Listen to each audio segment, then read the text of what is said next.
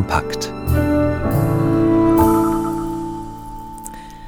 Heute ist Weltgebetstag. Dieses Jahr sorgte er infolge des Gaza-Kriegs für hitzige Diskussionen. Dann, vor 200 Jahren, ist Becich Smetana geboren. Der tschechische Komponist ist vor allem bekannt für seine Moldau. Dabei hat er eine Schatztruhe wunderschöner Musik hinterlassen.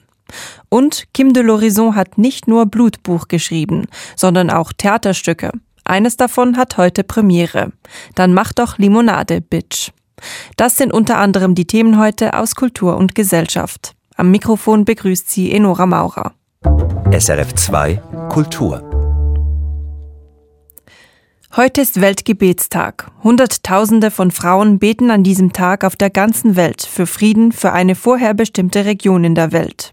Es ist die größte Basisbewegung von Christinnen auf der ganzen Welt. Doch dieses Jahr sorgt dieser Weltgebetstag für Zündstoff. Denn es sind die Palästinenserinnen, für die dieses Jahr gebetet wird. Und nur sie. Der Weltgebetstag sieht nicht vor, in einem Konflikt beide Seiten zu beleuchten. Angesichts der Terrorangriffe gegen Israel und des Krieges im Gazastreifen hat das im Vorfeld zu hitzigen Diskussionen geführt über Antisemitismus und darüber, ob der Weltgebetstag in dieser Form überhaupt durchgeführt werden kann. Nicole Freudiger berichtet.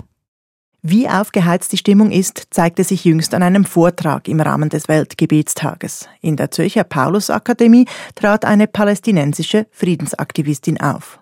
Die Veranstaltung endete mit einem Polizeieinsatz, weil ein mutmaßlich evangelikaler Zuschauer den Vortrag gestört hatte. So etwas habe sie noch nie erlebt, sagt Froni Peter Hans, Präsidentin des Weltgebetstages in der Schweiz. Es war noch nie so aufgeladen, dass die ganze Bevölkerung emotional mit diesem Land so verbunden, vernetzt, verletzt auch oder eine Geschichte hat mit dieser Region. So seien etwa Sicherheitskonzepte für die teilnehmenden Kirchgemeinden zum ersten Mal überhaupt ein Thema. 600 Kirchgemeinden aus den verschiedensten Konfessionen machen schweizweit mit beim Weltgebetstag. Und wie immer bei diesem Weltgebetstag haben die Frauen aus dem Land, dem der Tag gewidmet ist, die Texte für die Gottesdienste geschrieben. Dieses Jahr sind dies eben Palästinenserinnen. Entschieden wurde dies schon 2017. Doch der Krieg gibt den Texten nun eine neue Brisanz, denn sie erzählen vom Leid der Frauen. Beim Weltgebetstag gehe es darum, sich informiert solidarisch zu zeigen, sagt Froni Peter Hans. Und das machen wir immer auf dem Grundsatz, dass wir zuhören, nicht urteilen und nicht Partei ergreifen. Doch genau das ist dieses Jahr in Frage gestellt. Denn kann man angesichts des Krieges nur einer Seite zuhören?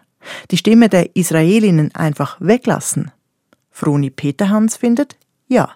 Ich glaube, dass wir das eben als Gesellschaft ein wenig verloren haben oder nicht mehr können, dass wir einfach mal zuhören und dass wir das stehen lassen können, weil die Lebensgeschichte dieser Frauen, die stimmt ja. Allerdings haben eben diese Lebensgeschichten im Vorfeld für hitzige Debatten gesorgt, ebenso wie die Materialien, die zur Verfügung gestellt werden. Dem Weltgebetstag wurde Einseitigkeit vorgeworfen und mehr noch Antisemitismus was dazu führte, dass etwa das deutsche Komitee sich entschieden hat, gewisse Bilder nicht weiter zu verbreiten und die Texte anzupassen. Das habe auch in der Schweiz zu Verunsicherung geführt, sagt Froni Peter Hans. Wir wollen niemanden ausschließen. Das war schon immer im Weltgebetstag ein großes Anliegen. Und wo ist da die Grenze? Dass wir dann nicht eine andere Seite verurteilen. Das denke ich schon, da ist eine große Verunsicherung da. Das zeigt sich etwa auch daran, dass zum ersten Mal überhaupt die Evangelische Kirche Schweiz, die EKS, eine Handhabung herausgegeben hat und vor gewissen Begriffen gewarnt hat, was wiederum als Einmischung kritisiert wurde. Das Schweizer Komitee hat sich trotz all dieser Diskussionen entschieden, die Texte und Bilder so zu belassen, wie sie die Palästinenserinnen vorbereitet haben, um den Frauen Raum zu geben und ihnen Gehör zu verschaffen. Froni Peterhans empfiehlt den Frauen in den Kirchgemeinden aber, das Gesagte zu kontextualisieren. Und sie rät, betet so, dass ihr selber dahinter stehen könnt. Und einige haben sich nun entschieden, dass sie ein Friedensgebet organisieren für den Nahen Osten, wo wirklich dann keine Grenzen gezogen werden können, wo für alle, die unter der Not leiden, gebetet werden kann. Denn, so Froni Peter Hans, das Beten für den Nahen Osten, das sei nötiger denn je.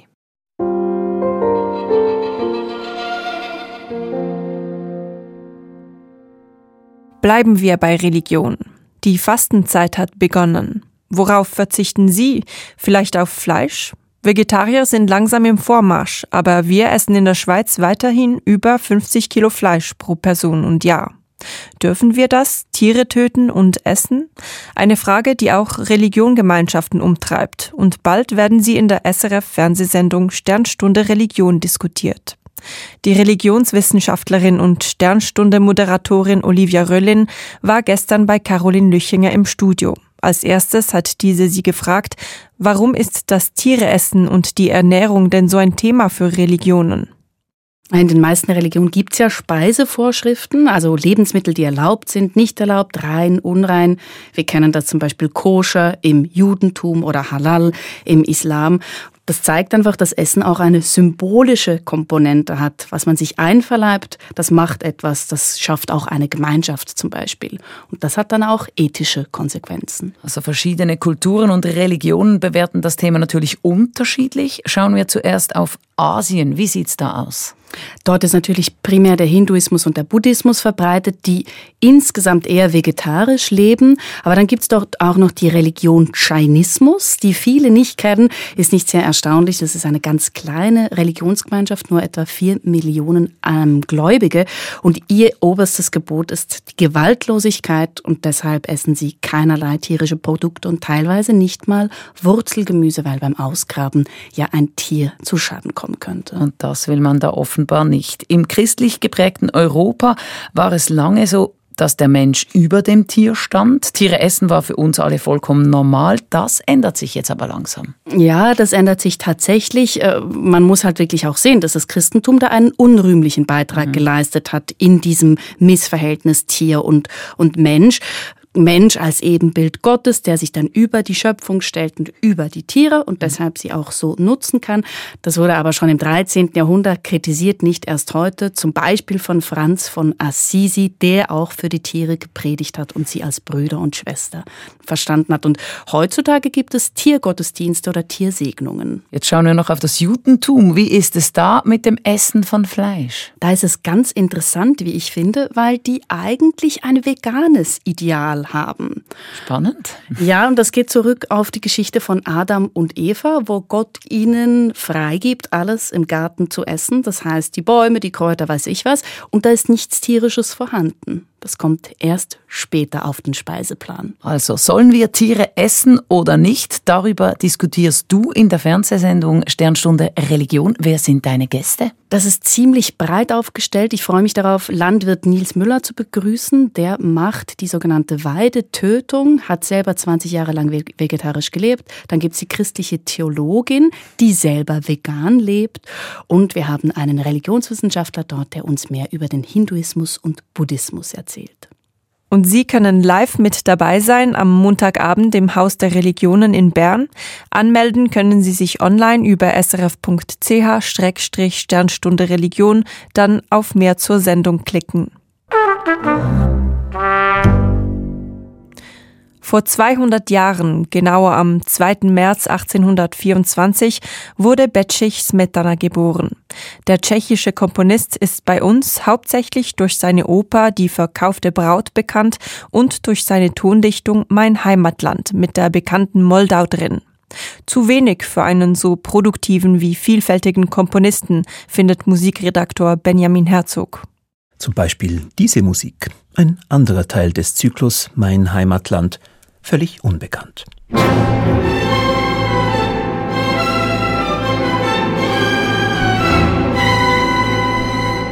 Becich Smetana ist nicht der einzige klassische Komponist, der auf ein paar Werke reduziert wird. Max Bruch etwa, der mit dem Violinkonzert oder Kurt Weil, der mehr als nur die Dreigroschenoper geschrieben hat. Bei Smetana kommen zur Moldau vielleicht noch das frühe Klaviertrio dazu, geschrieben, nachdem seine musikalisch begabte Tochter Betschka gestorben war.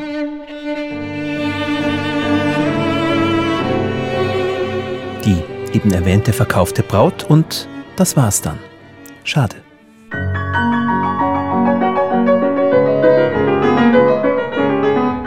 Begonnen hat Smetana wie viele seiner Zeit als komponierender Pianist. Der Sohn eines vermögenden Bierbrauers in einer böhmischen Kleinstadt ist ehrgeizig. Ins Tagebuch schreibt er, mit Gottes Hilfe bin ich dereinst als Pianist ein Liszt und im Komponieren ein Mozart. Smetana wird es weit bringen, mit Umwegen. Zum Institutsdirektor, zum Chorleiter, als ihm das Prager Konservatorium den Direktorenposten nicht geben will, wendet sich Smetana von der Lehre ab und der Oper zu, einem vielversprechenden Genre im Umfeld des erwachenden tschechischen Nationalgefühls. Und mit 42 wird Smetana sodann Direktor der Jungen Nationaloper Prag.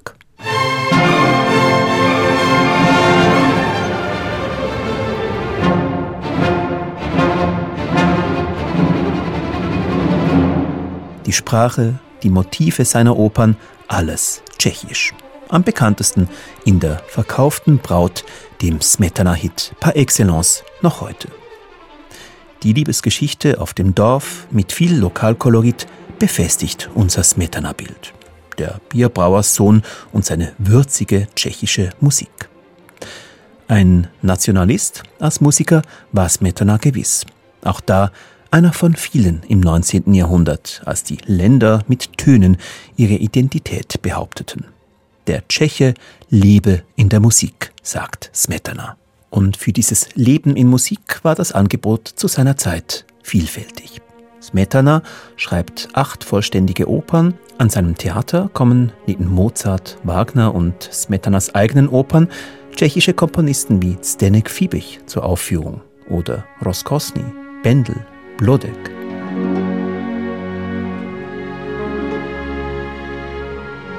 Wunderschöne Musik, eine Schatztruhe, heute weitgehend vergessen.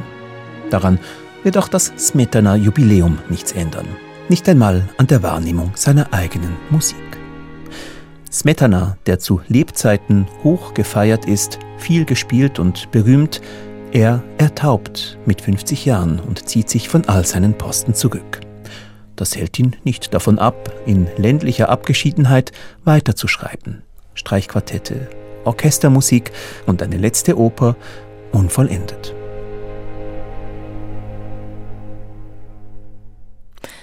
Benjamin Herzog mit einer Würdigung des Komponisten Betschich Smetana, geboren am 2. März vor 200 Jahren.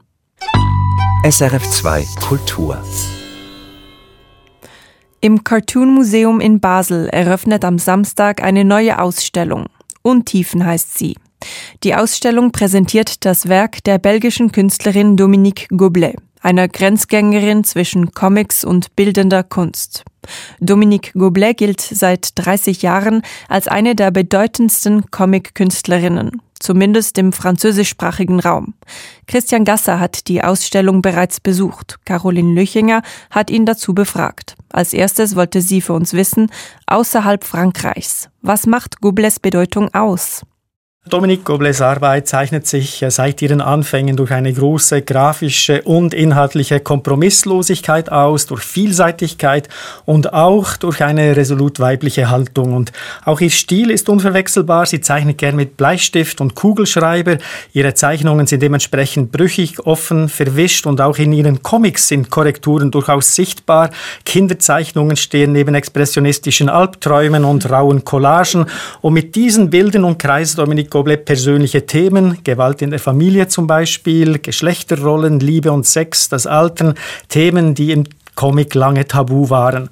Ebenso einzigartig ist auch die Konsequenz, mit der Dominique Goblet die Grenzen zwischen Comics und bildender Kunst unterläuft. Sie lässt sich von keinen Konventionen behindern und sie ist im Comicheft ebenso zu Hause wie in der Kunstgalerie. Das ist ja ein beeindruckender Spagat künstlerisch von ihr. Wie kommt dieser in der Ausstellung zum Ausdruck? Eigentlich wunderbar. Also in der Ausstellung stehen Comics und Bilder gleichberechtigt nebeneinander. Wobei zu sagen ist, dass Goble immer eine Erzählerin ist, auch in ihren malerischen Arbeiten. Das wird zum Beispiel im Bilderzyklus Ostende deutlich, der während ihres Lockdowns an der belgischen Küste entstanden ist. Es sind Atmosphärische Bilder leere Strände, die Farbpalette ist gedämpft, kein Blau ist zu sehen, dafür viel Braun, Ocker, Grau, einsam, sehr melancholisch.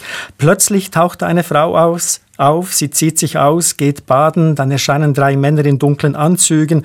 Sofort entsteht eine Spannung in diesem Zyklus, eine rätselhafte Geschichte deutet sich an äh, und man merkt, in Ostende geht es Goble also nicht nur um stimmungsvolle Ansichten eines belgischen Strands, sondern um eine Geschichte, die wiederum viel mit einer persönlichen Krise zu tun hat. Jetzt, der Titel der Ausstellung ist Untiefen. Ich habe es bereits gesagt. Ich nehme an, es geht nicht nur um diese Szenerie, die du da gerade beschrieben hast. Wie bezieht sich Untiefen auf Dominique Gobles Werk? Egal, was sie zeichnet äh, und erzählt, die Inspiration kommt immer aus ihr selber, aus der Tiefe. Äh, besonders deutlich ist das in ihrem bisherigen Hauptwerk, der autobiografischen Graphic Novel So tun, als ob heißt Lügen. Da er verarbeitet Dominique Goblet Kindheitserinnerungen Erinnerungen an ihren alkoholkranken Vater und ihre übergriffige Mutter. Sie verarbeitet auch die Untreue ihres Partners. Sie schildert die Beziehung zu ihrer Tochter. Und auf diesem existenziellen Treibsand tastet sie sich vorwärts und findet dazu eindringliche Bilder. Und diese als Originale zu sehen, ist beeindruckend. Sie haben eine haptische Qualität, die im Druck einfach verloren geht. Ja, Vielfalt führt oft zu Beliebigkeit. Besteht diese Gefahr bei Dominique Goblet? Nein, ich finde überhaupt nicht. Also Dominique Gobles Arbeit sprengt zwar einfache Zuschreibungen und Kategorien, sie ist in viele Richtungen offen, immer wieder überraschend, aber es zieht sich doch ein starker roter Faden durch diese Vielfalt. Es ist die Intimität, das eigene Leben, die Erfahrung als Frau, die Familie, Missbrauch, Selbstfindung, Austausch, Aussöhnung und das macht diese Ausstellung zu einer besonderen Erfahrung, ob man Dominique Goblet bereits kennt oder nicht. Die Ausstellung Untiefen von Dominique Goblet ist noch bis zum 26. Mai im Cartoon Museum in Basel zu sehen.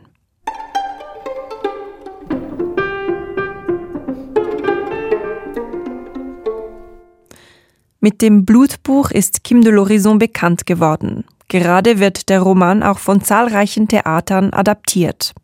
Vor dem Buchpreis gekrönten Roman hat Kim de l'Horizon allerdings schon Theaterstücke geschrieben und eines davon kommt heute Abend in Bern zur Uraufführung. Dann mach doch Limonade, Bitch, heißt es. Andreas Kloy war im Berner Schlachthaustheater in einer Probe.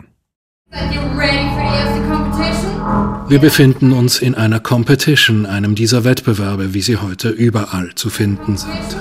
Jeder hat zwei Leben. Wieso das denn? Because in life, du kriegst immer eine second chance. Jeder hat zwei Leben. Das Stück von Kim de l'Horizon mit dem entspannten Titel Dann mach doch Limonade, Bitch spielt mit einer Situation, in der vier Wesen sich in einem Monsterbauch wiederfinden. Das Ungeheuer trägt den schönen Namen Schlurz. Und da, im Schlurz, denken sie sich einen Wettkampf aus. Das sagt Ihnen niemand vor, das entwickeln Sie selber, diesen Gedanken, ich glaube, wir sind in einem Wettkampf, wer da raus kann. Sagt der Regisseur der Uraufführung, Olivier Keller. Er hat im Förderprogramm Dramenprozessor schon die Entstehung des Textes begleitet und die Metapher liegt klar vor uns, Sie lässt sich auch auf die Situation einer jungen schreibenden Person anwenden. Erfolgsdruck, das Gefühl, sich in einem Monsterbauch zu befinden, im ständigen Wettstreit. Es ist ein Kim de l'Horizon vor Kim de l'Horizon sozusagen, vor dem Durchbruch mit Blutbuch, vor den anderen Theatertexten, die schon aufgeführt worden sind. Alles schon da, möchte man sagen, vor allem die Sprache. Es geht auch hier um Selbstfindung, um das sich gefangen fühlen in einem monströsen System, um die Befreiung daraus vermittels einer radikalen Sprache, die die Dinge ins Fließen bringt. Darum, sich zu behaupten und wahrgenommen zu werden. Überlagert sich interessanterweise jetzt auch mit der ganzen Geschichte von Kim de l'Horizon, weil da Figuren von Preisen und von Erfolg und von Gesehenwerden sprechen und eigentlich nach diesem Stück kommt die ganze Kim de l'Horizon Welle und die, die Begeisterung, die das alles ausgelöst hat. Und das ist, das ist berührend, mit diesem Text zu arbeiten und sich daran zu erinnern, wie das war vor der Veröffentlichung des Romans. Oh, du riesiger, du größter, du Wettbewerb! Gibt es keinen anderen Weg? Die vier Wesen im Schlurz sind menschlich, pflanzlich und tierisch. Es gibt einen Zentauren, der mit seinen Pferdefüßen unzufrieden ist, eine zischende Birke, eine sonore Zwergsepia. Und auch Kim, Kim de l'Horizon, hat sich als Figur selbst in den Text geschrieben. Das hat sich so ergeben beim Schreiben. Wer bin ich? Ich weiß es nicht. Ich bin froh, dass du hier bist. Mit mir. Das Faszinierende ist, dass dieser Text im äh, Frühling 21 entstanden ist, also vor der Veröffentlichung des Blutbuchs und Kim sich in dieser Arbeit äh, als Figur reingeschrieben hat und äh, extrem erfrischend als Figur, die komplett zur Debatte steht. Also die damit ringt, dass sie Autorin ist dieses Stückes, aber sie fällt gleichzeitig auch rein in den Schlurz, in diesen Monstermagen und muss mit den Figuren um diesen Erfolg buhlen. Olivier Kellers Inszenierung setzt aufs Hinhören, darauf, den Text mit seinen vielen Facetten sprechen zu lassen. Der Raum ist ein Laufstieg mit der Karriereleiter im Hintergrund, die Kostüme zeigen pflanzliche und tierische Anleihen, das ist eher skizzenhaft als festlegend ausformuliert. Eine Uraufführungsinszenierung also, wie sie idealerweise sein soll, nicht in Competition mit dem Text.